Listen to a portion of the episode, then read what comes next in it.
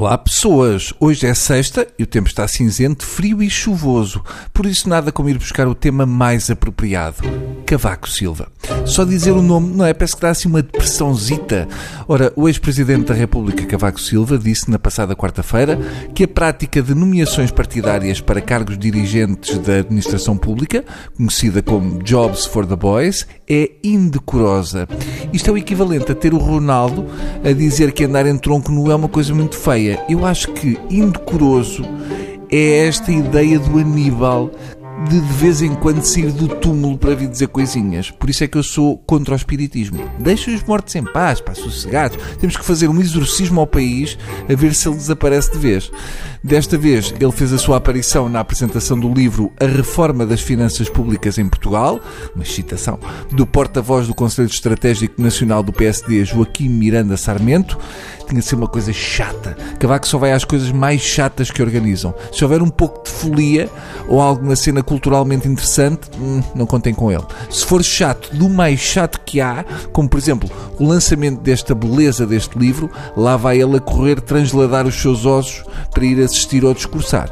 Ainda por cima, o que ele faz já não é bem falar é arrastar palavras entre silêncios. E depois há o velho problema de memória do Aníbal. A semana passada afirmou que não se recordava de existirem relações familiares nos governos que liderou, mas afinal vai saber e o governo de Cavaco Silva me nomeou 11 mulheres de ministros e secretários de Estado e mais 4 familiares diretos. Ao todo, são 15 casos no governo Cavaco Silva e só no seu gabinete eram dois. Mas o Aníbal esqueceu-se. Deve ter colocado estes nomes todos onde pôs a escritura da Casa da Coelha e nunca mais se lembrou. Mas eu posso recordar sobre temas como os Job for the Boys uh, que o Sr. Aníbal disse em tempos sobre os seus amigos do BPN e outros tachos o seguinte. Se nós nem acompanhamos a vida dos nossos filhos depois deles saírem de casa, o que é que eu tenho a ver com a vida profissional de pessoas que estiveram no meu governo?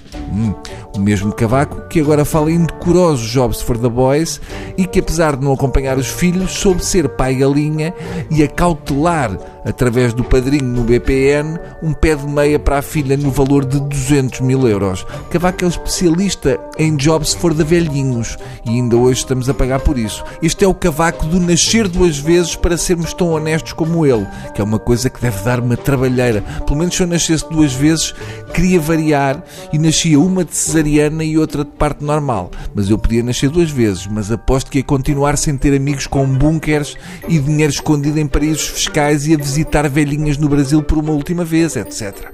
Só nasci uma Uh, mas foi suficiente para, em relação a estes indecorosos Jobs for the Boys, achar estranho que Dias Loureiro, Oliveira e Costa e outros grandes amigos de Aníbal se tenham tornado no que se tornaram em pouco mais de um quarto de vida. Enfim, por hoje é tudo. Voltamos segunda com mais um indecoroso tubo de ensaio. Beijos no melhor que há em si, se estiver limpo. Adeus.